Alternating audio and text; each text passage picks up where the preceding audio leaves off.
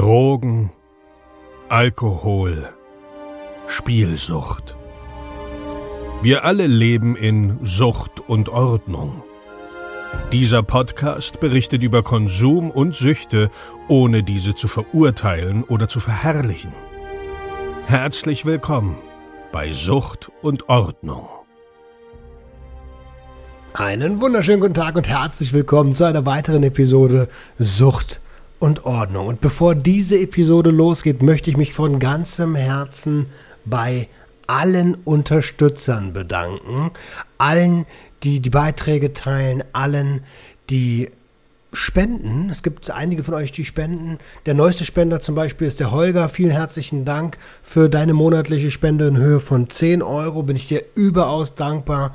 Ähm, Danke an alle, die Merchandise im Shop kaufen. Durch euch ähm, wird dieses Projekt maßgeblich unterstützt. Herzlichen Dank dafür. Ähm, aber ihr tut auch noch was Gutes, nämlich gerade im Merch Store werden zwei Euro noch an gemeinnützige Einrichtungen gespendet, an Suchteinrichtungen in Deutschland. Ähm, also Merch kaufen und Gutes tun. Vielen, vielen herzlichen Dank. Und wenn du jetzt denkst, okay, ich will auch unterstützen, dann schau doch gerne auf der Webseite vorbei, www.suchtundordnung.com. Im Menü findest du den Button Support und unter Support findest du alle Möglichkeiten, wie du mich unterstützen kannst. Vom einfachen Post mit dem Hashtag Sucht und Ordnung Family bis hin zur monatlichen Unterstützung via PayPal oder einfachen Unterstützung via PayPal findest du alle Möglichkeiten dort. www.suchtundordnung.com und dann auf den Button Support. So, jetzt aber zur Episode 5, 4, 3, 2, 1, go!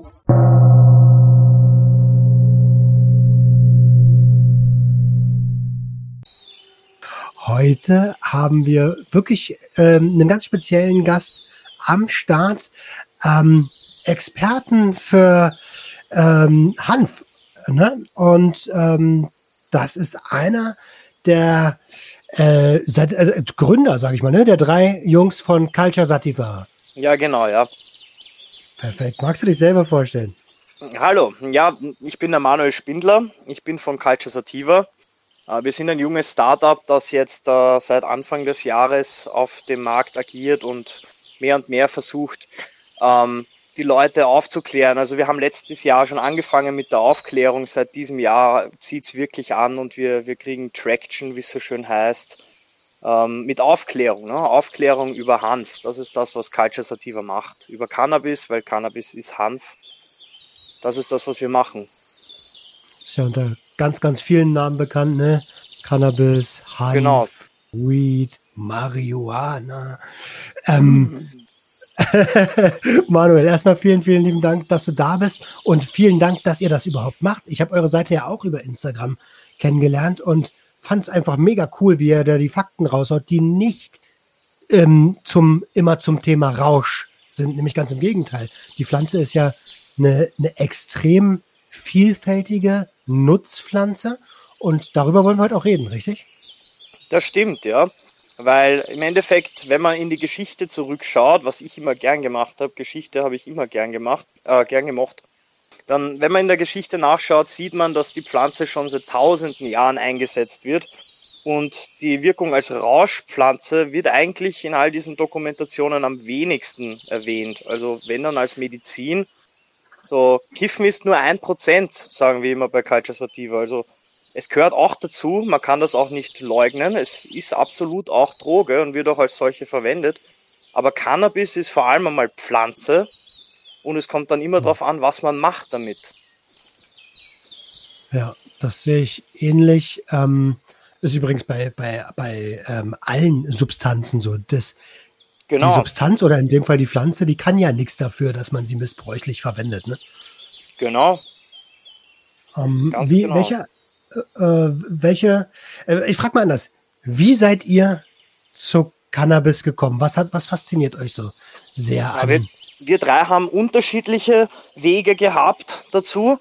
Ähm, bei mir war es damals tatsächlich im Zivildienst. In Österreich gibt es ja den Zivildienst, wo man dann anstatt der Heerpflicht einberufen wird Und ich war da in einem Altersheim und einer meiner Kollegen, ein anderer Zivildiener, der hat da irgendwie, der war immer sehr entspannt und hat immer sehr entspannt gewirkt und dann bin ich mal mit ihm ins Gespräch gekommen und dann hat er mir da das erste Mal das erzählt, was er wusste über Cannabis. Das war fast ausschließlich zu, wie kann man high werden mit Cannabis, aber mhm. dann im Endeffekt auch schon der Anfang von, ja, aber ist ja auch eine Nutzpflanze und kann man auch für das verwenden und das verwenden.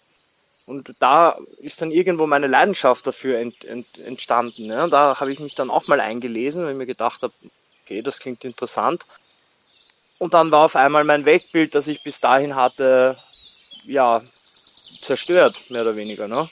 Wenn du reingehst in die Sache mit Cannabis ist Droge, ist, ist verboten, macht süchtig direkt nach dem ersten Mal oder recht schnell und führt dann zur Abhängigkeit, wo man da Sachen verkaufen muss, die einem geschenkt werden, damit man die Sucht finanzieren kann oder klauen muss. Und, und stattdessen ist es eine Substanz, an der weltweit geforscht wird, die hunderte von Menschen weltweit, Millionen von Menschen mittlerweile weltweit teilweise täglich einsetzen und bis jetzt gibt es keinen bestätigten Tod durch Cannabis. Also hm. ja, der klassische Zugang halt. Und bei den anderen war es ähnlich. Bei Matthias war es speziell, und das ist auch das, was ich mich da erwähnen möchte, beim Ella, bei meinem Kollegen war es der Nutzhanf-Aspekt. Der hat da einmal eine Doku gesehen und ist dann über die da sehr auf das Hanf-Thema gekommen und ist dann auf mich zugegangen, weil er gewusst hat, ich kenne mich mit dem Thema ein bisschen mehr aus.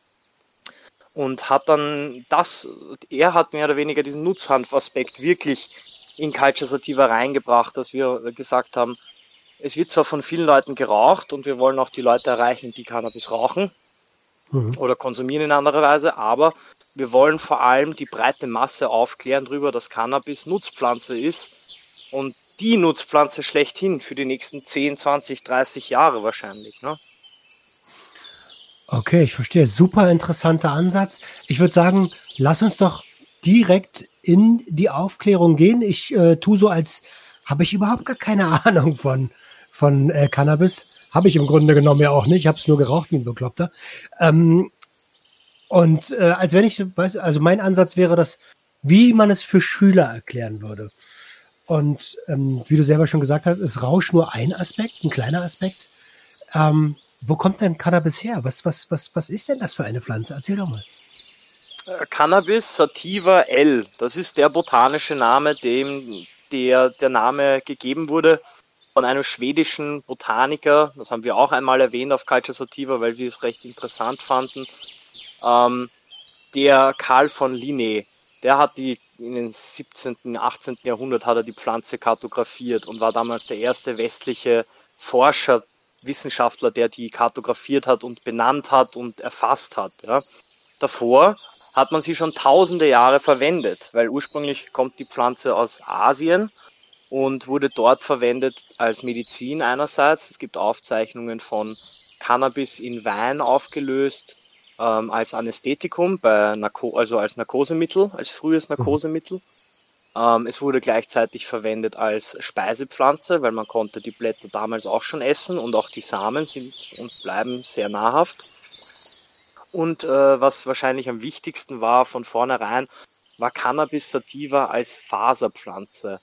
Und das war hauptsächlich deswegen, weil diese Faser, ähm, das war eine der ersten Naturfasern, die der Mensch wirklich behandeln konnte. Es war jetzt nicht sonderlich schwer, man musste nicht unendlich viele kleine Fasern aneinander reihen mit komischen Maschinerien, sondern die Hanfpflanze wächst in 100 Tagen, also in vier Monaten, je nach Sorte, bis zu sechs Meter hoch. Mittlerweile sind die, die Pflanzen am Feld eher um die vier Meter hoch, aber immer noch.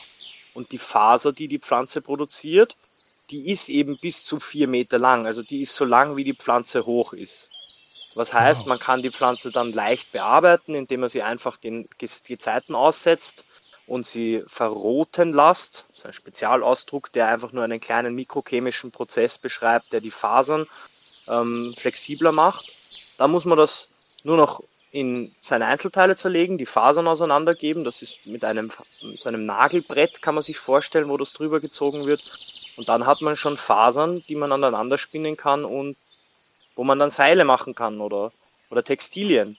Und das war auch schon den alten Chinesen bewusst. Und ich habe wo mal wo gelesen, das kann ich jetzt nicht äh, faktisch belegen, ich bin mir aber ziemlich sicher, dass es stimmt, dass Cannabis eine der Pflanzen war, die dafür gesorgt hat, dass der Mensch vom Leder weggegangen ist. Weil in den früheren Zeiten der Menschheit haben wir uns ja auf Leder und Tierhäute verlassen, um uns zu kleiden.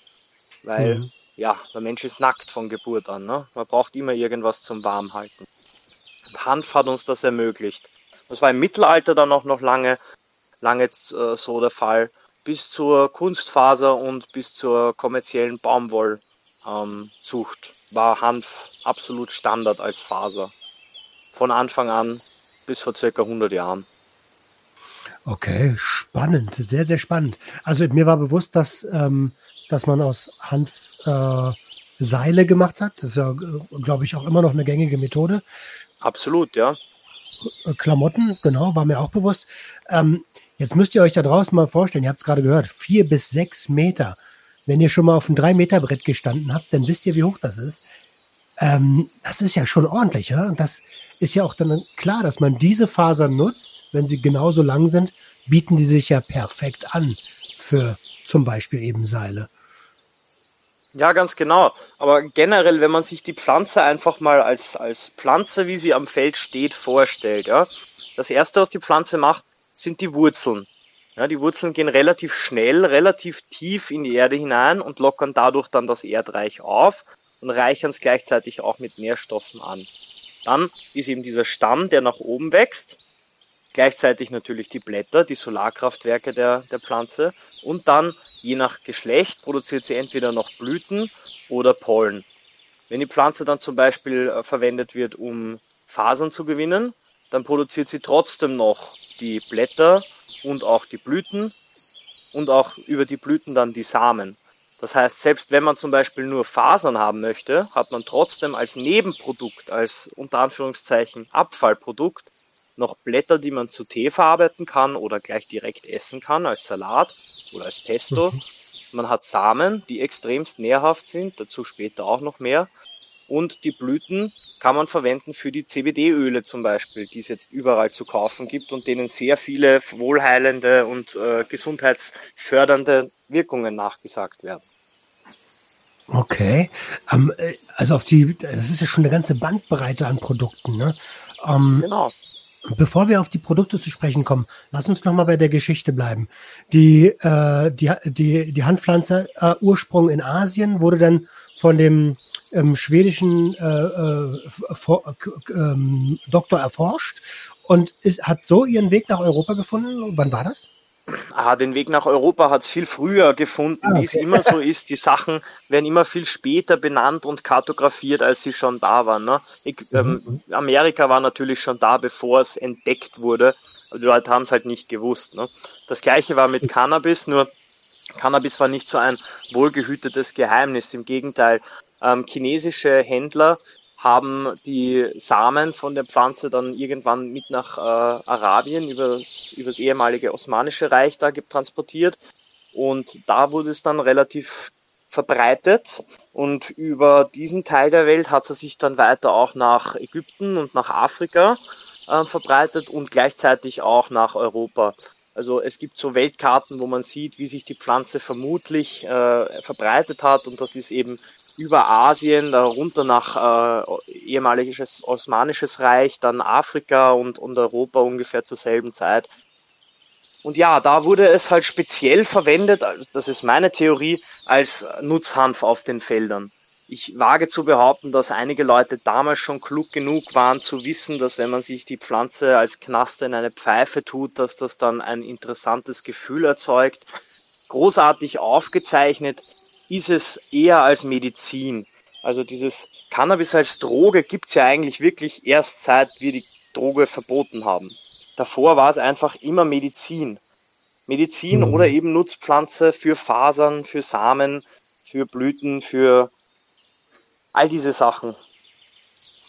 Okay, und verstehe, verstehe. Das heißt, äh, äh wahrscheinlich war es dann über die äh, über die Seidenstraße, ne? Die chinesischen Händler haben Ganz ja genau, ja über genau diese Route transportiert. Ähm, und so hat es dann den Weg nach Europa gefunden und wurde als Kulturpflanze verwendet. Mega interessant. Was, was, was, äh, was gibt's da noch zuzusagen, wo du sagst, ey, in der Epoche oder in der Zeit wurde, was wurde denn damit noch gemacht? Naja, wir haben schon gesagt, dass äh, die Cannabisfasern verwendet wurden zur Herstellung von Tauen und zur Herstellung von Kleidung. Und äh, dazu kann man noch sagen, Naturfasern äh, damals waren nicht immer reißfest. Es gab nur ungefähr ein, eine Handvoll wirklich guter Nutzpflanzen, die man verwenden konnte zur Seilherstellung. Und Cannabis hat sich angeboten, da es ja, wie wir wissen, fast überall auf der Welt wächst, heißt nicht zu Unrecht Unkraut im Englischen, Weed. Ähm, und dadurch war Cannabis auch eine extremst wichtige Faserpflanze für die internationale Seeschifffahrt. In der Tat war sie so wichtig, dass ohne Cannabisfasern vermutlich nicht die Entdeckung von Amerika zu der Zeit stattgefunden hätte, wo sie stattgefunden hat. Aus dem einfachen Grund, dass diese Segelschifffahrt so lange gedauert hat, dass mindestens ein, zwei schwerere Stürme dabei waren und das hieß auf offener See, dass die See peitscht. Und das führt dazu, dass sich die Segel relativ schnell ansaufen mit Wasser. Und wenn dann eine Windböe hineingeht, dann ist das mehr oder weniger wie ein Messer, das durchfahrt und das zerfetzt die meisten Stoffe einfach. Nicht so bei Hanf. Hanf reißt fast nicht, weil die Fasern einfach unendlich stark sind. Und selbst wenn es reißt, kann es extremst leicht geflickt werden, weil die Fasern, die verwendet werden zum Flicken, ja auch aus Hanf bestehen und wiederum sehr reißfest sind.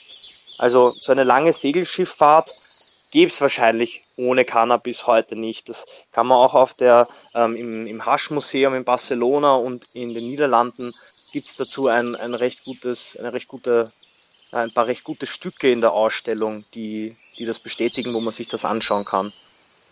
Okay, wow. Also ähm, klar, dann das, da wurden dann die Segel und die Tower draus gemacht, oder wie? Ja, genau. Und gleichzeitig auch, ähm, damit ein Holzschiff nicht untergeht, weil es ja Holz hat bekanntlich eher so Kanten und Ecken, wo vielleicht mhm. ein Wasser durchdringen könnte. Ja, das wurde, ähm, das wurde damals schon clever gelöst. Und zwar hat man damals Faserbüschel verwendet, die hat man in heißes Teer getaucht und hat das dann, oder in Pech, und hat das dann in diese Lücken reingestopft und es dadurch wasserdicht gemacht. Und jetzt kannst du zweimal raten, welche Faser das war. also äh, äh, war anscheinend nicht Roggen. nein, nein, knapp daneben, knapp daneben. Nein, es war in der Tat Hanf. Ja, auch da war Cannabis wieder die Faser. Das waren dann die feinsten Fasern, die verwendet wurden, um die Schiffe äh, einfach äh, wasserfest zu machen, was ja doch wichtig ist als Schiff, ne? dass es wasserdicht ist, Absolut. wenn man damit über den Atlantik fahren will. Absolut. Ja, und was ich auch noch sagen möchte, gleichzeitig war das Hanfpapier, über das habe ich bis jetzt noch nicht gesprochen, das Hanfpapier war gleichsam wichtig. Also Hanfpapier und Hanfseile sind Hand in Hand miteinander gegangen, wurden auch in Asien erfunden und waren mehr oder weniger über Jahrhunderte hinweg einfach ein Recyclingmaterial. Also alte Lumpen, wie man es heute im Deutschen nennt, die Lumpen mhm. von damals waren nichts anderes als wirklich oft getragene Hanf-T-Shirts und Hanfhosen, Unterwäsche und so weiter. Das war ja alles aus Hanf. Und wenn das dann einfach schon oft getragen wurde und schon richtig durchgewetzt ist, dann hat man das an Lumpenhändler verkauft. Die sind durch die Wälder und durch die äh, Städte gezogen und haben Leuten ihre Lumpen abgekauft. Das dann in Papierfabriken, in Papiermühlen zu Hanfpapier gemacht. So auch in Deutschland und in Nürnberg, dort wurde dann tatsächlich sogar die Gutenberg-Bibel auf Hanf gedruckt, 1500, Ende des 15., Ende des 16. Jahrhunderts, so rum, ja. Gutenberg, also, der den, den, den, den Druck erfunden hat, ne? Der Gutenberg. Ja, genau, ganz genau, der mit den Lettern. Der mit den, genau, der. Ey, aber das ist ja, das ist ja total genial. Also alles, was irgendwie aus Fasern besteht oder bestand, Papier ist ja auch nichts anderes als Zellstoff, Genau. Ähm, äh, wurde, wurde Hanf für verwendet. Ähm, ich frage mich die ganze Zeit, wenn das so ein, so ein, so ein, so ein, so ein, so eine, also so eine extrem gute Nutzpflanze ist.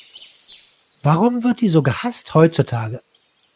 Naja, also, da, du hast es vorher bei unserem Gespräch schon angesprochen, das Marihuana. Und ich habe damals schon gesagt, oh, Ja, ja, das hat seinen Grund, weil dieses eine Wort, Marihuana, wenn man das geschichtlich betrachtet, dann wurde dieses Wort ursprünglich eingeführt von Cannabis-Hassern. Mhm. Also nicht mhm. Leute, die sagen so, ja, hm, das stinkt, das mag ich nicht, sondern Leute, die damals schon der Auffassung waren, Leute, die kiffen, sind keine Menschen, die, also die sind nicht es wert, als Mensch behandelt zu werden, mehr oder weniger. Das sind Verbrecher, das sind potenzielle Vergewaltiger und Mörder und ja, die Rhetorik kennt man in 2020 eh wieder allzu gut. Aber damals war, war das sehr ähnlich. Und im Aufschwung des Kapitalismus haben sich dann eine Handvoll Leute zusammengetan und haben durch ähm, Berichte in den Medien, damals noch Zeitungsartikel, einfach der Bevölkerung von heute auf morgen fast klargemacht, dass Marihuana eine böse Substanz ist, die nur von Leuten, die keine Aussichten im Leben haben, konsumiert werden und die das Schlechteste im Menschen hervorbringt, konsumiert wird. Und wenn ich und ganz kurz reingrätschen darf. Absolut. Ähm, soweit mir bekannt ist, ist das auch ein sehr rassistisches Argument. Denn äh, wenn, ich, wenn ich mich richtig erinnere, wurden damit die Mexikaner von dem Herrn Enzlinger ähm, ja, äh, ich sag mal, äh, äh, vorverurteilt. Und man hat der Masse glauben machen wollen, dass die Ausländer deren Frauen vergewaltigen und in die Arbeit wegnehmen, wenn, ähm, ähm, wenn sie Marihuana konsumieren. War das so oder täusche ich mich? Sehr, sehr, sehr richtig formuliert, ja. Ähm, man, man, kann es ruhig so sagen, wie es ist. Die Cannabis-Prohibition basiert in Amerika auf Rassismus. Das ist, ist so, es ist dokumentiert und bewiesen. Wenn man sich die Zeitungsartikel von damals ansieht, die eine äh, Story, die meiner Ansicht nach, meines, meiner Erinnerung nach alles begründet hatte, war die Geschichte in den Nachrichten über einen Mexikaner, der nach dem Cannabiskonsum ähm, eine schizophrene Episode hatte oder eine psychotische Episode hatte und mit einer Axt seine Eltern ermordet hat. Glaube ich, das, das war's. Zwei Menschen hat er auf jeden Fall ermordet. Und stimmt, wenn man diese Nachricht, wenn man diese Nachricht alleine überprüft, dann sieht man, dass dieser Mann, Mensch damals schon eine lange Vorgeschichte hatte mit äh, an Schizophrenie und einfach nicht behandelt wurde und wahrscheinlich wirklich einen manischen Schub gehabt hat aber dass in dem Fall Cannabis einfach keine Rolle gespielt hat oder nicht nachweisbar war, dass er Cannabis konsumiert hatte. Damals gab es keinen Urinschnelltest mit 25 Nanogramm Cut-off-Wert, ja, wo man das gleich nachweisen kann. Das wurde einfach beschönigt halt oder passend gemacht, wie es so schön heißt. Und mhm. es gibt auch eine, eine, eine Story, wo ich nicht ganz wie es weiß und beweisen kann, dass sie wahr ist, aber ein John William Hurst war, glaube ich, sein Name. Der war ein Freund von Harry Anslinger und war einer der ersten Kapitalisten, der wirklich Geld hatte in Amerika.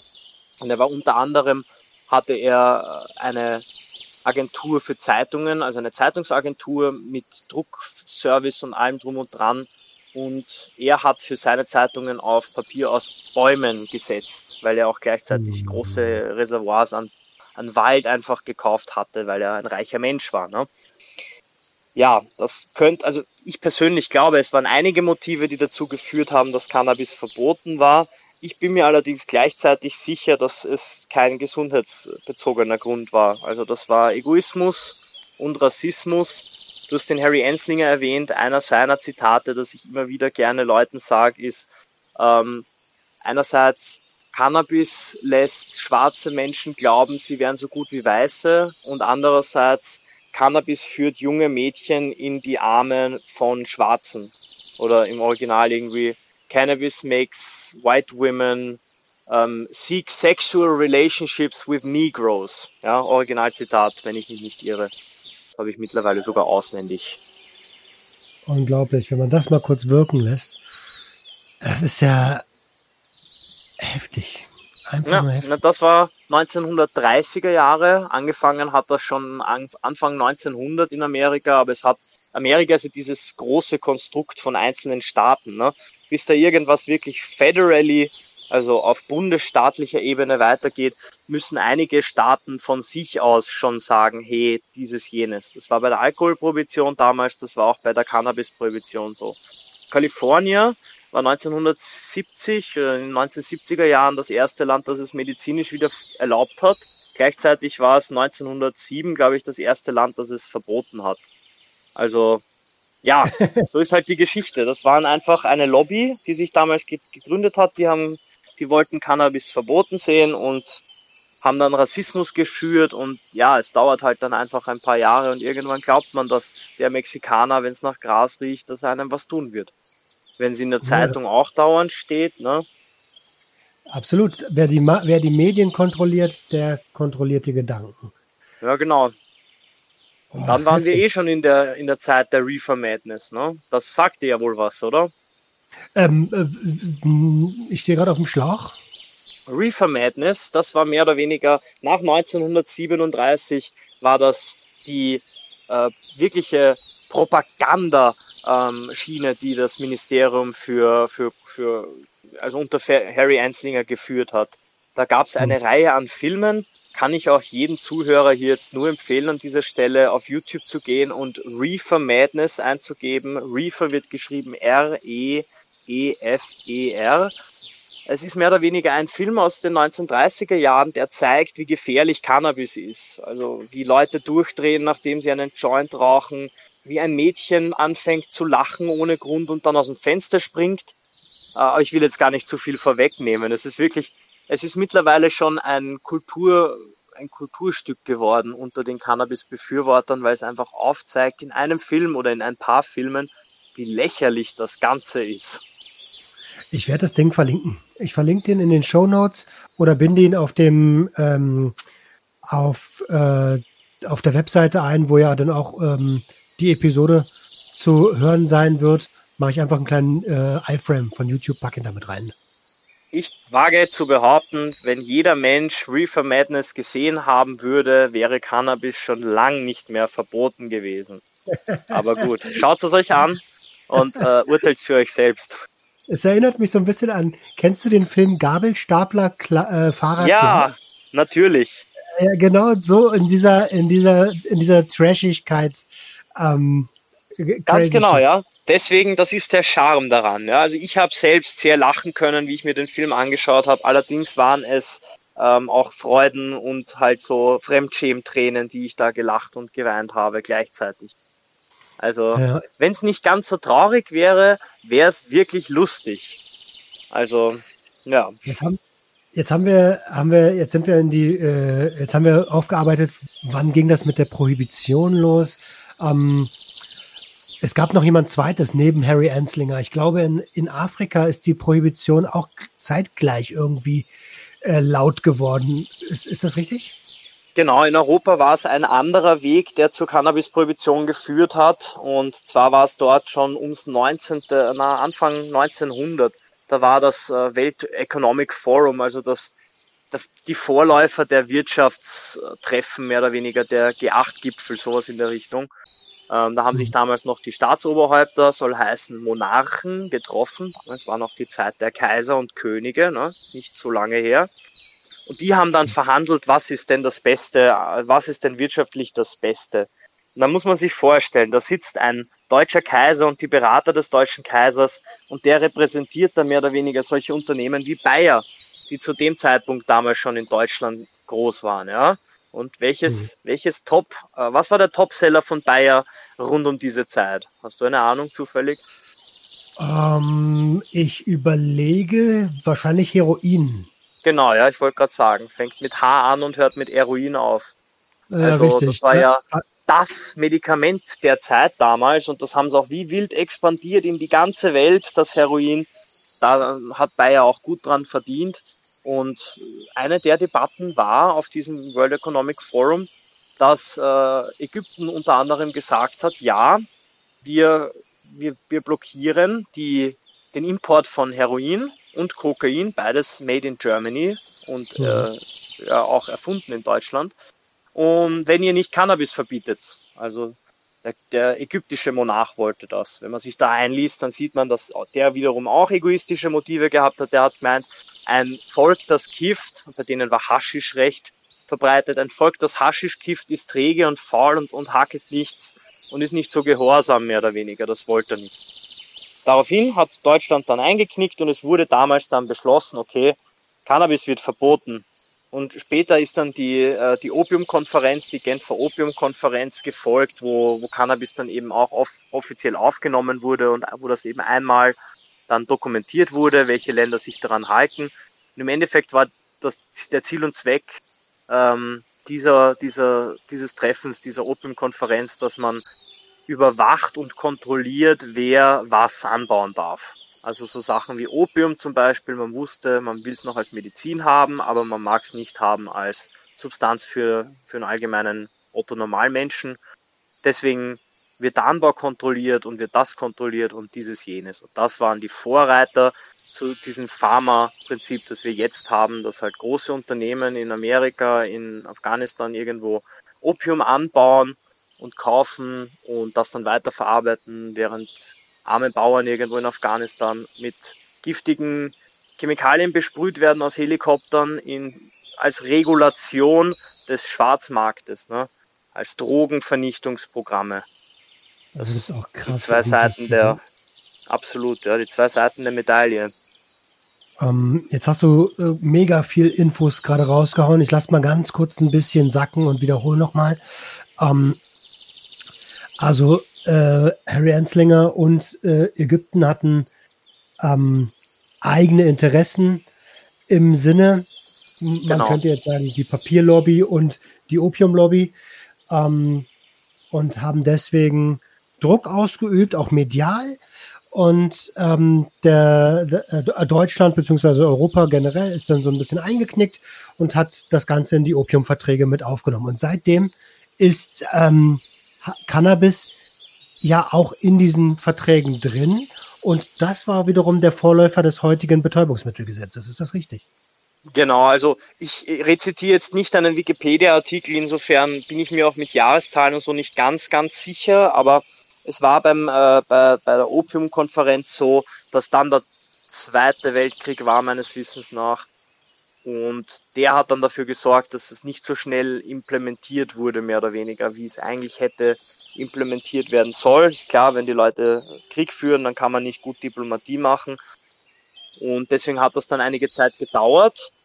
Und wie es dann in Europa alle unterschrieben hatten, ist dann eh recht bald 1961 der UN-Vertrag gekommen, die Single Convention on Narcotic Drugs, zu Deutsch das Einheitsabkommen über die Betäubungsmittel, das im Endeffekt einfach alle teilnehmenden Nationen verpflichtet hat, eben Cannabis zu regulieren und eben in diesem, in dieser Kategorisierung da, die sie da eingeführt haben, auch ein, ja, einzustufen in ihren lokalen Gesetzen. Deswegen ist Cannabis auf einer Stufe mit Heroin. Deswegen ist Cannabis in den meisten Ländern der Welt verboten.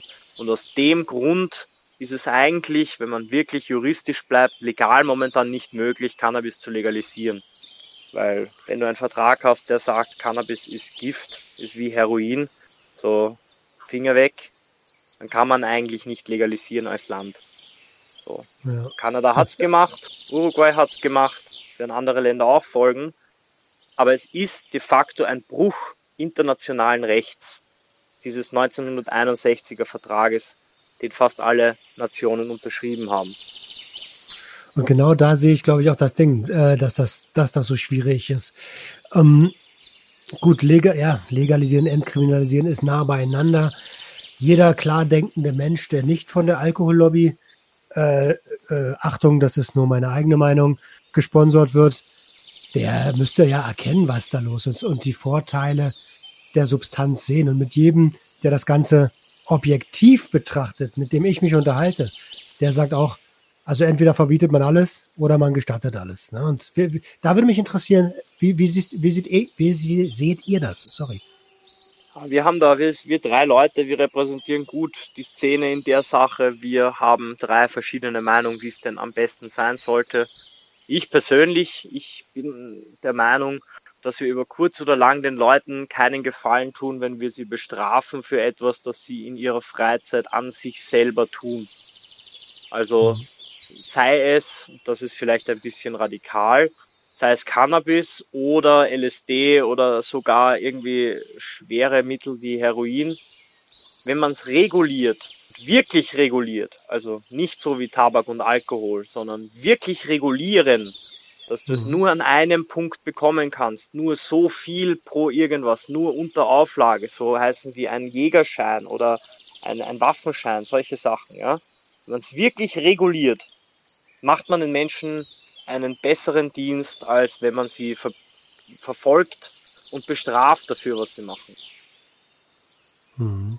Und bei Cannabis absolut so. Wir haben jetzt bis jetzt schon festgestellt, es gab nie diese gesundheitsbezogenen Gründe und es gibt sie auch heute nicht. Also wann immer ein Politiker meint, wir müssen noch warten, wir brauchen noch mehr Fakten, wie, wie sich eine Legalisierung auswirken würde, blablabla, das ist alles nur Hinhaltetaktik. Es gibt genug Beweise, die jetzt schon sagen, dass die Prohibition von Anfang an falsch war. Meiner Ansicht nach ist das das Problem. Wie gibt man als Staat, als Welt, als oberste Weltregierung mehr oder weniger, als UN zu, dass man mehr oder weniger einfach Scheiße gebaut hat? Entschuldige meine Wortwahl, aber. Alles gut. Wie ja, macht man das den Leuten klar? Wie gibt man das zu? Wie will man Legitimität bewahren? Ist schwer. Äh, absolut, ja, na klar ist das schwer. Nur, ähm, ich meine, das hat ja mit, mit der Alkoholprohibition äh, auch funktioniert. Okay, da war es nur, in Anführungsstrichen, nur in den USA. Die sind immer noch eine riesige Macht und waren sie da auch schon zu der Zeit. Ähm, vielleicht einfach mal Eier in der Hose haben und sagen, okay, unser ja. Fehler, auf geht's. das, also, das bräuchte es, ja.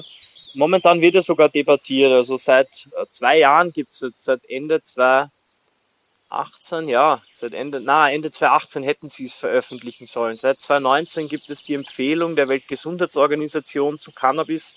Die haben sich das jetzt drei Jahre lang angeschaut und einige Studien analysiert und das Risikopotenzial abgeschätzt und blablabla und haben eben empfohlen, dass Cannabis jetzt aus dieser 1961er Einheitsverordnung ähm, umgedeutet wird, also umkategorisiert wird, weg von kein medizinischer Nutzen Kategorie 1, die es jetzt momentan hat, hin zu einer Kategorie, wo man forschen kann daran, wo als, als Medizin zugelassen werden kann und so weiter und so fort.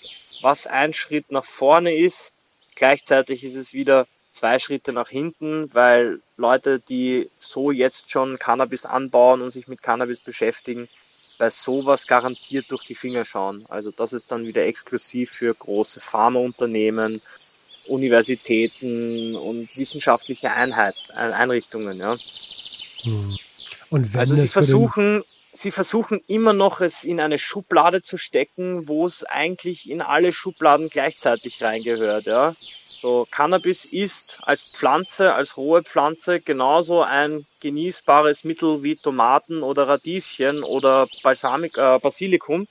Es ist als getrocknetes, als getrocknete Blüte ein Medikament, das man verschreiben könnte, gleichzeitig Droge. Ähm, es ist als Samen kann man es als Nahrung verwenden, die Seile kann man machen, Textilien. Es sind viele Schubladen, auf die das passt. Aber diese Pharma-Schublade, die sie versuchen da zu finden oder wo sie versuchen, es so auf Gewalt reinzugeben, ja, die wird es wohl nicht sein, einfach.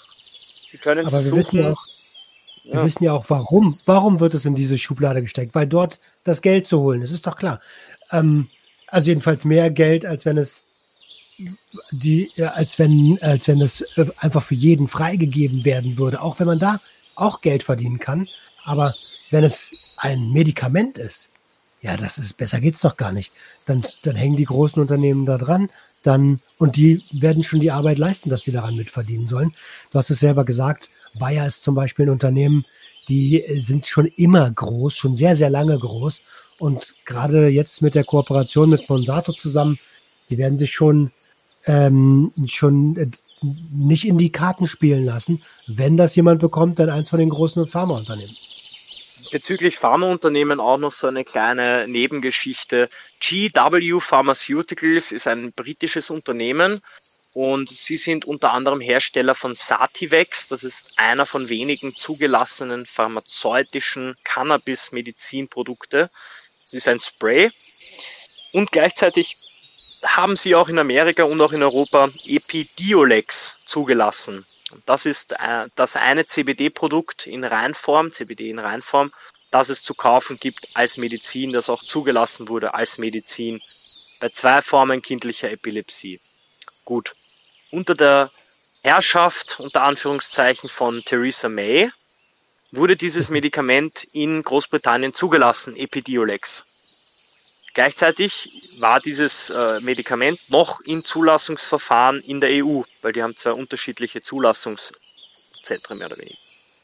Und okay. wenn man jetzt weiß, wer der Haupt- oder einer der Hauptinvestoren von GW Pharmaceuticals ist, nämlich der Ehemann von Theresa May, dann macht es irgendwo auch Sinn, dass in Großbritannien Epidiolex vor dem europäischen Markt zugelassen wurde, mehr oder weniger.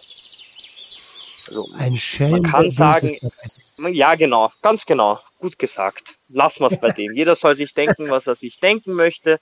Es würde passen in die lange Geschichte von Fakten so drehen, dass sie gut passen. Ähm, aber ja, das, das nur einer der, einer der Geschichten, die es da gibt. Mhm. Manuel, du hast gerade eben schon gesagt, ähm, wir sind jetzt schon ganz oft an dem Thema äh, Hanfsamen vorbeigeschlittert und was für ein Potenzial die haben. Lass uns doch mal darauf eingehen. Was macht Hanf, Hanfsamen oder Hanf äh, generell als Nahrungsmittel so interessant? Also einerseits haben wir die Blätter, die man essen kann oder auch als Tee trinken, die sehr gesund sind und relativ viele äh, Vitamine und was ist in den Blättern noch drinnen? Eisen ist es, bilde ich mir ein, dass da drinnen ist auch. Also sie sind gesund als Salat und als Tee auch. Um, ähm, einige der Terpene sind wasserlöslich, das heißt, man kann sie so zu sich nehmen und sie sind ein gutes Ergänzungsprodukt. Aber die Samen sind das, wo wirklich das Potenzial liegt. Die Hanfsamen werden. Ja. Sorry, wenn ich dich unterbreche. Ich habe gerade das Wort Terpene gehört. Jetzt ja. habe ich das schon mal gehört, aber vielleicht der Hörer nicht. Was ist das denn? Ah, Terpene sind die Stoffe, um die sich jetzt in den letzten Jahren äh, alles bei Cannabis dreht. Und zwar, wenn man von Aromatherapie spricht, von Therapie mit aromatischen äh, Gerüchen, dann meint man in Wirklichkeit eine Terpentherapie. Das heißt, Terpene sind die Stoffe, die in Blumen zum Beispiel dafür sorgen, dass sie blumig riechen und die dafür sorgen, dass Cannabis so riecht, wie es riecht. Da gibt's auch einen ganzen Haufen verschiedener Terpene, sind auch noch nicht alle erforscht. Das ist auch noch ein relativ neueres Gebiet. Aber sie haben allesamt äh, einzelne Eigenschaften wiederum, wie entspannend, angstlösend, krampflösend, solche Dinge. Mhm, mh. Je nach das heißt, Terpen halt. Das heißt, ich kann es ähm, einfach kategorisieren als Aromate. Genau. Man stelle sich vor, man hat eine Zitrone. Das, was in der Zitrone wirklich riecht, das, was zitronig riecht, das ist Limonene. Das ist ein Terpen, das eben in Zitronen und in Zitrusfrüchten speziell vorkommt und dafür sorgt, dass diese Früchte so zitrusmäßig riechen. Okay, cool. Dann haben wir das geklärt, was Terpene sind. Sorry für die Unterbrechung. Wir waren bei den Samen und deren Potenzial. Genau. Wenn man sich nämlich die Hanfsamen anschaut, die wachsen in den Blüten und eigentlich werden die Blüten ja nur produziert, weil die Pflanze Sex haben will. Und zwar das weibliche äh, Pflänzchen möchte Sex mit dem männlichen Pflänzchen haben und Cannabis macht das über Wind. Das heißt, es wird windbestäubt und produziert dann eben diese Samen aus. Pro Pflanze circa eine Handvoll bis zwei Handvoll Samen, je nach Sorte natürlich auch. Bei den großen Faserpflanzen ist es eher weniger. Und diese Samen sind absolut essbar. Also man kann sie roh essen oder man kann sie weiterverarbeiten zu Hanfsamenöl, zu Hanfmehl, Hanfproteinpulver, und wenn man es verpackt, kann man es in Hanfbrot und natürlich durch das Hanfmehl in alle möglichen Kekse verpacken. Und dieses Hanfsamenmehl, Hanfsamenöl und auch die Hanfsamen direkt, enthalten eine für den Menschen optimale Mischung aus, optimal, äh, aus Omega-3 und Omega-6 Fettsäuren. Das ist das, was normalerweise in Fisch drinnen ist. Mhm. Aber Hanf ist besser. Hanf schlägt Fisch, wenn es auf den Omega-3 zu Omega-6-Gehalt ankommt. Ähm, und ist vegan und antiallergen. Niemand ist allergisch darauf. Es wird fast nicht schlecht. Also Hanfsamen halten sehr lange. Sie sind sehr nahrhaft und man kann halt extremst viel daraus herstellen. Das ist das wirklich. Und es, es gibt keinen Abfall. Also dazu noch ganz kurz, wenn man die Hanfsamen presst, kriegt man Hanfsamenöl daraus. Das, was dann überbleibt, der Presskuchen, also die Samen und das Innere von, vom Samen ohne das Öl, das nennt man Presskuchen.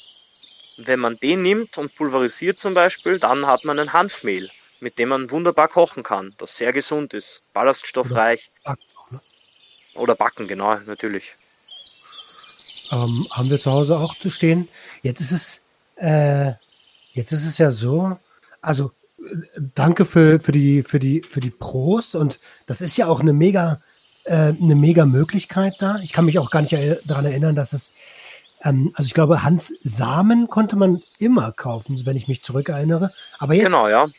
so langsam kommt die Industrie, die Lebensmittelindustrie und sagt, ey, Cannabis ist anscheinend gerade wieder im Kommen und produziert ganz viele Hanfprodukte, vermeintliche Hanfprodukte. Ähm, du hast das CBD-Öl schon gesagt, da ist, da ist ja noch ein bisschen was Gutes dran, aber es gibt auch ganz viele Produkte, wo einfach nur Hanfblätter aufgedruckt sind. Hast du da, hast du da Infos zu? Ja, ich möchte mich nicht zu weit aus dem Fenster lehnen da, aber beim der größte, äh, ja, der größte Enttäuschung, die ich bis jetzt gesehen habe, war beim Oels Toast. Der Oels ist eine österreichische Firma für Backwaren und die haben auch Toastbrot. Die haben jetzt ganz neu einen Hanf- und Craft-Malz-Toast. Und der kostet circa doppelt so viel wie der normale Toast und immer noch anderthalb mal so viel wie der normale Vollkorntoast. Und drin sind irgendwie, ich glaube, 1,5% Hanfsamen. Also, also ein Hauch von Hanfsamen, ja. Also ein bisschen was. Ein, ein, ich ja, habe letztens viele. Ne, sorry, ich habe letztens ein Getränk gesehen, ein Hanfgetränk bei einer, beim, ich sag's einfach, bei Kaufland. Es ist auch richtig schön designt, überall siehst du die Hanfblätter und dann guckst du rauf, wie viel ähm, ähm, das also soll CBD-Öl drin sein. Mhm. Und das ist auch unter einem Prozent. Ja. Also, äh, sorry, das ist doch lächerlich. Ja, am besten finde ich da den Hanf-Eistee, den C-Swiss Cannabis-Eistee, den kennst du vielleicht, so ein orangenes, eine orangene Dose aus Papier. Ah, der ja, kommt ja. Aus, aus Österreich, wird der sogar, wird der her, also aus Österreich stammt die Idee mit Schweizer Hanf meines Wissens nach. Die haben es wirklich gut hingekriegt. Den gibt schon seit ich zur Schule gegangen bin, also den gab schon vor zehn Jahren und ein Nischenprodukt immer gewesen. Aber der schmeckt so richtig gut nach Hanf. Ja. Viele Firmen geben ja jetzt, wie du gesagt hast, einfach nur Hanfblätter drauf auf die Verpackung und sagen, wir haben jetzt auch eine Hanf-Edition, ein grüner Eistee mit Hanf, der genauso schmeckt wie normaler grüner Eistee. Ja, das ist halt Marketing. Eine Firma ist mir ins Auge gestochen, die hat letztes Jahr den Innovationspreis gewonnen, weil sie einen Käse mit Hanf gemacht haben. Da haben sie in den Käse und um den Käse drumherum Hanfsamen draufgegeben man hat ihn geschmeckt, ich habe ihn gekostet, aber sehr innovativ ist es halt jetzt wirklich nicht. Ne? Gibt schon seit Jahrtausenden. Scheiße. Ja, aber die Branche feiert, die Branche feiert genau, sich selber. Genau, du sagst es. Du sagst es. ähm, wenn, wenn, wenn, wenn du jetzt, also wenn, wenn ich als der unwissende Schüler, der ich ja hier in dem Szenario bin, dich frage, ähm, was sind denn die Hanfprodukte, die, die du präferieren würdest, wenn ich mich jetzt äh, so, so, inspiriert fühle, gleich loszuziehen? Gibt's da was? Also ich habe immer ein paar geschälte Hanfsamen neben meinem äh, Salz und Pfeffer stehen. Das ist einfach ein Gewürz wie Salz und Pfeffer, das ich fast überall dazugebe. Das ist so ein kleines bisschen wie Kürbiskerne, aber bei weitem nicht so nussig. Aber sie geben einfach noch so ein angenehmen, nussigen, öligen Nachgeschmack drauf zu Currys oder auch zu irgendwelchen Salaten. Herrlich. Ich habe sonst immer eine Flasche kaltgepresstes Hanfsamenöl auch stehen in meiner Küche für Salate oder Suppen, die ich vorher abkühlen lasse ein bisschen. Ist auch wie, wie mein Kürbiskernöl zu verwenden oder so verwende ich es mehr oder weniger. Und last but not least Hanftee. Also in Deutschland gibt's da ja die Debatte, darf man Hanftee haben und was ist, wenn man Hanftee raucht? Kann man da vielleicht einen Rausch kriegen? Oh nein, unsere Jugend! Hilfe! Aber ähm, generell ist es so, dass Cannabis nicht wasserlöslich ist. Also THC und auch CBD sind nicht wasserlöslich. Das heißt, es ist chemisch einfach nicht möglich, diese zwei Substanzen zu verbinden.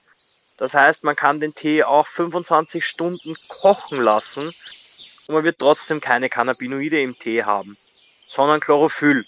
Und zwar wirklich viel Chlorophyll. Das heißt, der Tee wird sehr bitter werden. Aber generell ist Hanftee wie grüner Tee zu verwenden, kurz ziehen, bei 70 Grad aufgießen und einfach genießen. Sortenabhängig, wie wir vorhin schon gesagt haben, je nach Terpenen. Ähm, ein unterschiedlicher Tee immer gesund, immer gut für den Darm und generell einfach, wenn man CBD mag, finde ich auch CBD-Öl für sich selber zum Kochen eine super Sache. Zum Beispiel, wenn man scharf kocht, habe ich von einem Chef auf einer Netflix-Show äh, erfahren, wenn man scharf kocht und CBD auch dazu gibt, soll es angeblich nicht so sehr brennen im Mund. Ja, wusste ich nicht. Ah, das habe ich auch gesehen. Cooking with Cannabis oder so ähnlich. Genau, ja, das war ein paar gute, interessante Informationen da drin. Mega. Ähm, äh, wenn ich jetzt einen Sponsor hätte, würde ich hier Werbung für CBD-Öl einblenden, falls du dich inspiriert als, äh, als Unternehmen fühlst. Ähm, zwinker, zwinker. Mhm. Nein, Spaß beiseite. ähm, okay, jetzt das ist ja wirklich, das ist ja wirklich eine Menge, Menge Pros.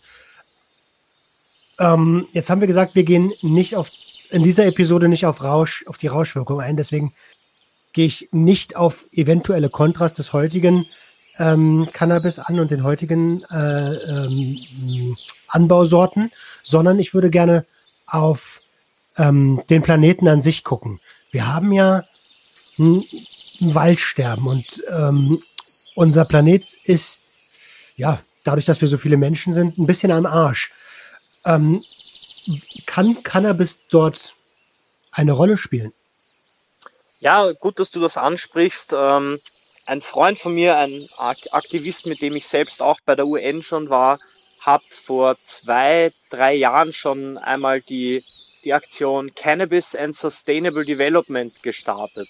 Er hat damals ein Buch geschrieben, ein wirklich gutes Informationsbuch, wo er die Sustainable Development Goals, die sich die UN gesetzt hat, also die Ziele zur Nachhaltigkeit, ähm, die hat er verbunden mit Cannabis. Und wenn man da, wenn ich da frei zitiere daraus, dann hat man eben das, was wir schon gesagt haben, Cannabis als Nahrungsmittel, Cannabis als Pflanze, die fast überall auf der Welt wächst, keine Pestizide braucht oder fast keine Pestizide braucht und auch wenig Wasser braucht. Ähm, kann überall oder könnte überall auf der Welt angebaut werden und als Nahrungsmittel die Menschheit dort ernähren. Das wäre eine der Möglichkeiten, wie es gehen würde. Das zweite wäre Cannabis als Ersatz für Baumwollprodukte und Kunstfasern, die dann irgendwann nur im Meer als Plastik, als Mikroplastik landen. Ähm, das ist das, wo Culture Sativa auch den Ansatz gesucht hat. Äh, Hanftextilien sind einfach die besseren Textilien und es gibt wenig Grund, warum man heute immer noch im großen Stil Baumwolle anpflanzt. Die Baumwolle, wo Baumwolle doch so mit Rassismus und Sklaverei und allem verbunden ist und nur schlechte Schlagzeilen produziert in der letzten Zeit. So, es gibt keinen Grund mehr. Also wir können jetzt aufhören damit. Wir hätten gestern damit aufhören können. Wir können jeden einzelnen Tag damit aufhören. Es braucht nur Leute, die das erkennen und die dann Alternativen zur Verfügung stellen, wie zum Beispiel eben Hanftextilien oder so Sachen wie Einkaufstaschen aus Hanf, ja. So, so einfache Dinge. Da wären wir dann eben bei Hanf als Textilien. Und last but not least, Opium, äh, Opiate Crisis in Amerika und generell eine äh, Tablettenabhängigkeit, die sich auf der Welt entwickelt, äh, Krankenhausresistente oder wie heißt es, Krankenhausgeborene Superviren, die es gibt und ähm, antibiotikaresistente Keime, sind mhm. alles schon hier bei uns, ja. Und die ganzen künstlichen Antibiotika, die man gemacht hat, wo man sich aus einer Pflanze einen Stoff genommen hat und den hart überpotenziert hat und den dann in eine Tablette bringt, die bringen jetzt nichts mehr. Cannabis dagegen schon. Also fast jedes zweite Monat gibt es eine neue Studie über Cannabis, die wiederum darauf hinweist oder belegt oder andeutet, dass Cannabis an, in Bereichen wirkt, wo andere Medikamente einfach nicht hinkommen. Und dann ist die moderne Medizin immer so, oh ja, warum ist das so? Warum wirkt das immer so gut? Warum hilft's gegen alles? Und die Antwort liegt halt darin, dass das Endokannabinoid-System des Menschen auf Cannabis reagiert und dadurch einfach den Körper irgendwie beeinflusst. Ne? Wenn man das in mhm. der Medizinschule gar nicht lernt, was jetzt der Fall ist momentan, es wird nicht gelehrt in den Standardmedizinbüchern, dann okay. ist es halt schwer, das auch anzuwenden und bewusst Medikamente zu entwickeln, die darauf abzielen. Jetzt, ähm, du hast es gerade schon angesprochen, Cannabinoide haben wir selbst im Körper auch drin. Ne? Bevor wir aber darauf eingehen, ich wollte, ähm, ich, ich würde, ich hätte noch einen Ansatz. Du hast es vorhin gesagt, Cannabis ist eine mega schnell wachsende Pflanze. Ja. Und ähm, es, es, gibt so einige Unternehmen, die gerade dabei sind, den Regenwald in Brasilien abzuholzen, um dort Gewinn zu machen. Das wiederum bedeutet, dass wir das äh, Gleichgewicht ähm, der, der, der Lunge dieses Planeten kaputt machen. Und vielleicht kann Cannabis als schnell wachsende Pflanze dort einfach auch dafür sorgen, dass Sauerstoff produziert wird. Das auf jeden Fall, ja. Eine der Dinge, die Menschen meistens vergessen, ist, dass Pflanzen nicht nur Sauerstoff produzieren, sondern gerade auch Cannabis in der Nacht Sauerstoff brauchen. Also in der Nacht kehrt sich diese Photosynthese um und es wird dann mehr oder weniger auch wieder CO2 abgegeben. Der Unterschied ist halt bei einer Pflanze, die schnell wächst, dass sie schnell das, diese, diesen Treibstoff, den es aus der Luft aufnimmt, dieses CO2, dass es das schnell umsetzt in Pflanzenmasse, in Biomasse, wie es so schön heißt. Anders als Bäume, die 20 Jahre brauchen und in einem Jahr vielleicht ein paar Meter wachsen im besten Fall, oder sogar weniger, wächst Hanf mhm. innerhalb von vier Metern, äh, vier Monaten, wie wir vorhin schon gesagt haben, eben vier bis sechs Meter hoch, je nach Sorte, produziert extremst viele Fasern und kann komplett verwendet werden. Also es wäre möglich, ein Feld anzubauen, dieses Feld dann zu ernten. Es hat dann seine Tonnen an CO2 aufgesaugt. Die genaue Zahl ist mir jetzt entfallen. Und aus dem Hanf macht man dann Hanfsamen, die gegessen werden. Das CO2 wird nicht freigegeben, das bleibt im Menschen. Aus den Blüten macht man CO2-Öl, das bleibt auch als Biomasse auf, dem, äh, auf der Erde und wird nicht wieder abgegeben in die Luft. Aus den Hanfschäben baut man Häuser, und, und so weiter und so fort. Also man kann mehr oder weniger alles verwenden und sorgt dafür, damit dadurch, dass kein CO2 wieder in die Luft zurückkommt. Was zum Beispiel der Fall ist, wenn man Bäume nach 20 Jahren umschneidet und dann verheizt. Absolut. Also genau das wäre ja der Ansatz. Ich meine, what's the fucking problem? Das ist doch mega. Also sehe ich, habe ich irgendwas übersehen? Nein, du hast, du hast mehr oder weniger alles aufgezeigt, was wir als Culture Sativa auch versuchen, den Leuten klarzumachen. Nur, ähm, du hast auch angesprochen, unsere Frage so, was, was fehlt noch? Was muss die Pflanze noch können? Muss sie Eis machen oder sowas? Oder irgendwie, weiß ich nicht, zu Weltfrieden mhm. sorgen? Es liegt daran, welches Potenzial wir der Pflanze geben, weil das Potenzial hat die Pflanze. Es ist nur die Frage, wie weit sind wir bereit, sie zu nutzen und wie weit sind vor allem die Politiker bereit, über ihren eigenen Schatten zu springen. Weil das ist auch einer der Ansätze und einer der Calls von Culture Sativa. Dank der Prohibition ist Nutzhanf am Arsch. Ja, bis in die 1990er war Nutzhanf in Europa überhaupt nicht mehr da. Ja, seit 1990 fangen wir wieder an, langsam anzubauen. In Nordfrankreich gibt es eine, eine bessere Industrie. In den Niederlanden gibt es jetzt die ersten größeren Unternehmen, die sich dessen annehmen und die dann in Europa auch expandieren und dort anbauen und hier anbauen. In Österreich haben sich Kollektive gegründet, die Hanfsamen bestellen von der EU und dann dieses EU-Nutzhanfsorten Samen äh, Hanf anbauen und ver verarbeiten zu zig, äh, zig anderen Produkten, die sie dann wiederum verkaufen. Aber gleichsam, so, es ist eine Pflanze, das war das, was ich ganz am Anfang schon gesagt habe. Und mhm. als Pflanze lässt sie sich nicht gern kontrollieren. Also wenn Europa sagt, wenn die Europaregierung sagt, ja, 0,2% THC sind ungefährlich für den menschlichen Konsum und für den menschlichen Verzehr, dann sagt die Pflanze, okay, so ich mache, was ich will. Und wenn die Pflanze dann 0,4 hat, ist es laut Gesetz Droge, Rauschgift. Was absurd ist, weil die Pflanze einfach nur ein bisschen mehr Nährstoffe gekriegt hat oder ein bisschen mehr Licht gekriegt hat und deswegen halt von Natur aus höher wächst. Also du hast es vielleicht in einem vorigen Podcast angesprochen, dieses THC nach oben züchten. Beim Nutzhanf ist es CBD nach unten, äh, THC nach unten züchten. Also das genaue Gegenteil. Was auch nicht gesund ist für die Pflanze und auch für die Konsumenten nicht unbedingt. Ja klar, weil es wieder eine, eine, eine Disbalance gibt und ähm, am Ende sollte eigentlich eine gesunde Balance da sein. Was hat denn so eine Pflanze? Jetzt sind wir doch kurz beim, beim THC-CBD-Anhalt.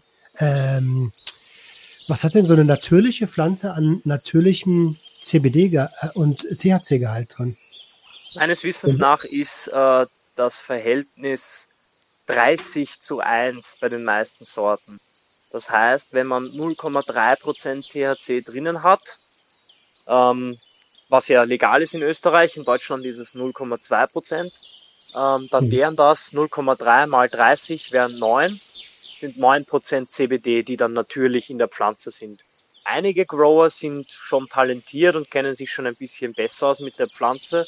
Die schaffen es dann dass der THC-Wert unter diesen 0,3 bleibt und der CBD-Gehalt trotzdem raufgeht auf 11 oder 12 sogar.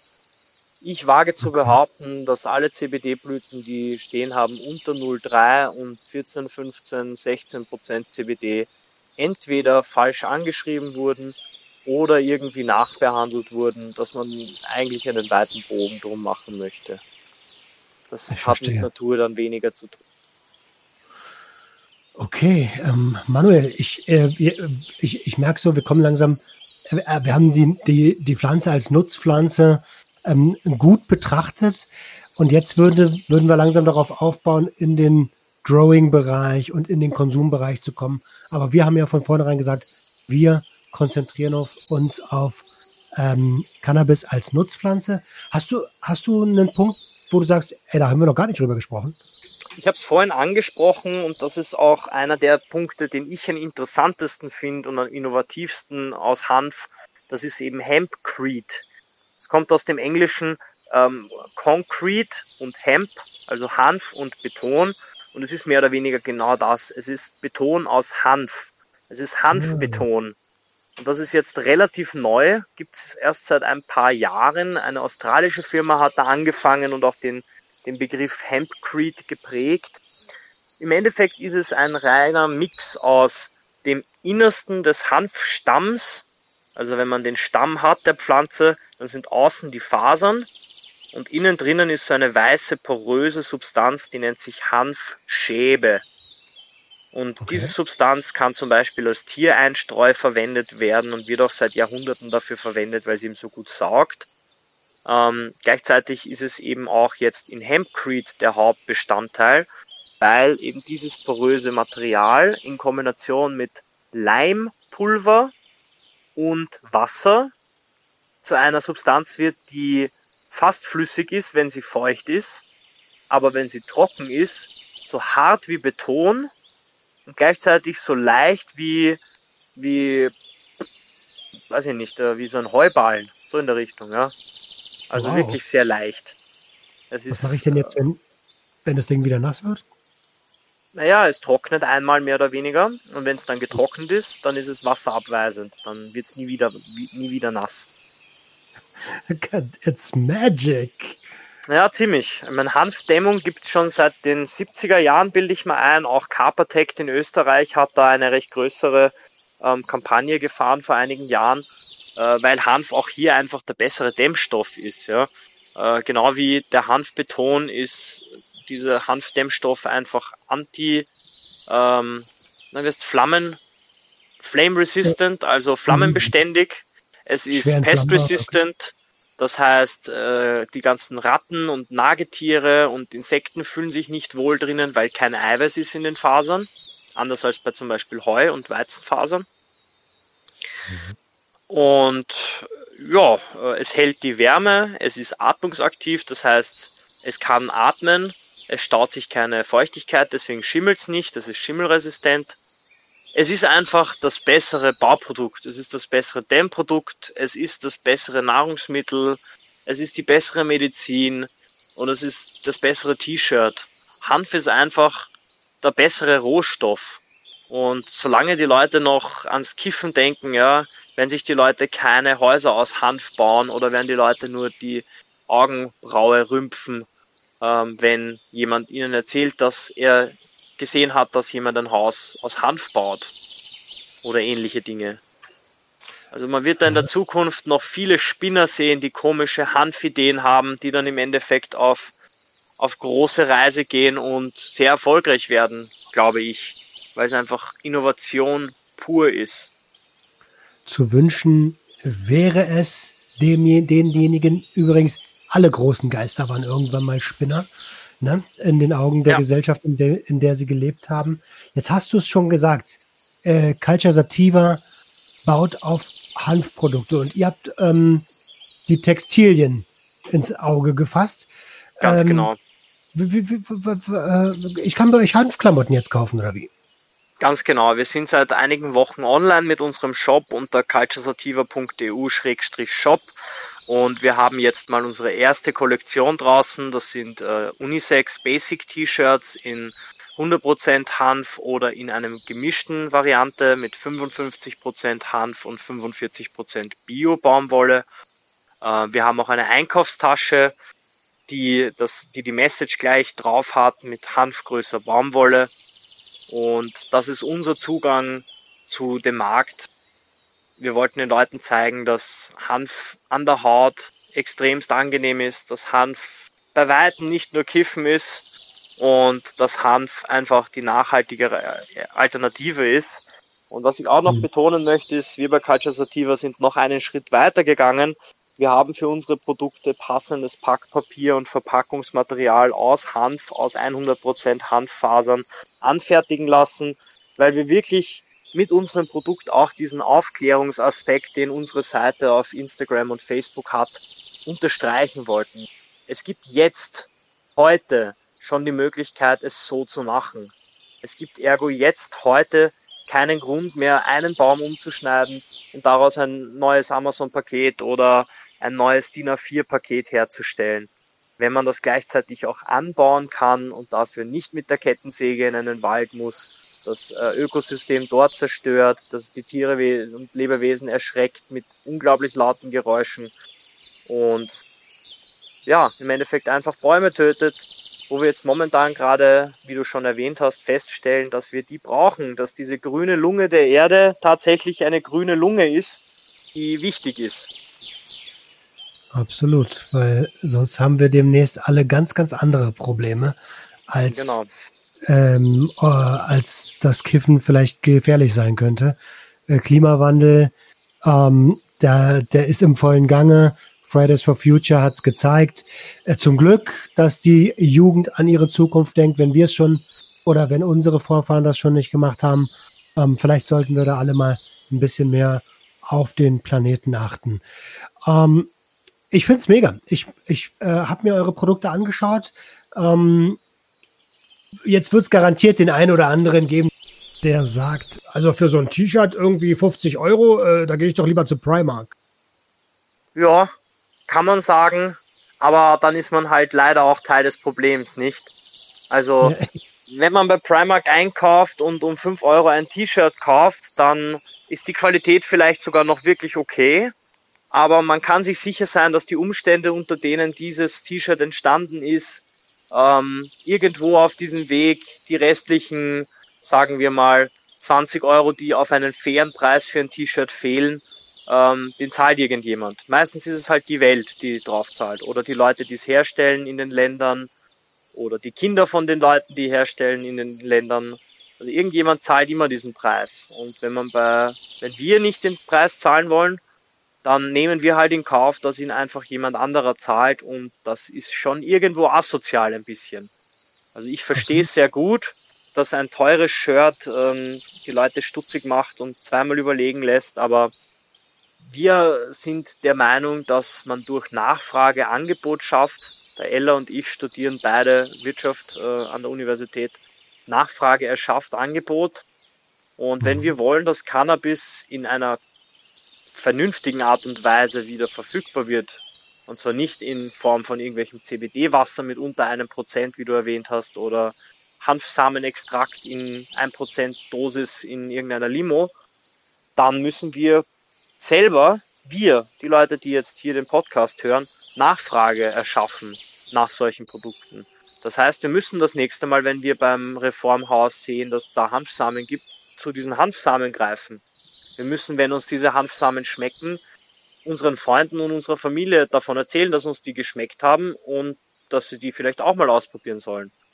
Weil so funktionieren Menschen. So funktioniert Gesellschaft. Wenn sich die Leute alle zusammentun, dann kriegen wir das hin. Wenn jeder weiterhin nur auf sein eigenes Wohl schaut und schaut, hm, wie viel gebe ich aus für mein Shirt, dann wird es wahrscheinlich auf Dauer nicht gut ausgehen mit uns, ohne zu sehr schwarz zu malen. Ja, ich also sollte auch keine Schwarzmalerei sein. Ne? Einfach, ähm, wie, wie man denjenigen entgegnet, die sowas sagen, das hast du super beschrieben, denn Qualität hat nun mal seinen Preis. Und ich kann mich erinnern, meine Urgroßmutter, die hat mir damals schon eingetrichtert, Junge, wer billig kauft, kauft zweimal. Und ja. ich habe im Vertrieb jahrelang gearbeitet. Es stimmt.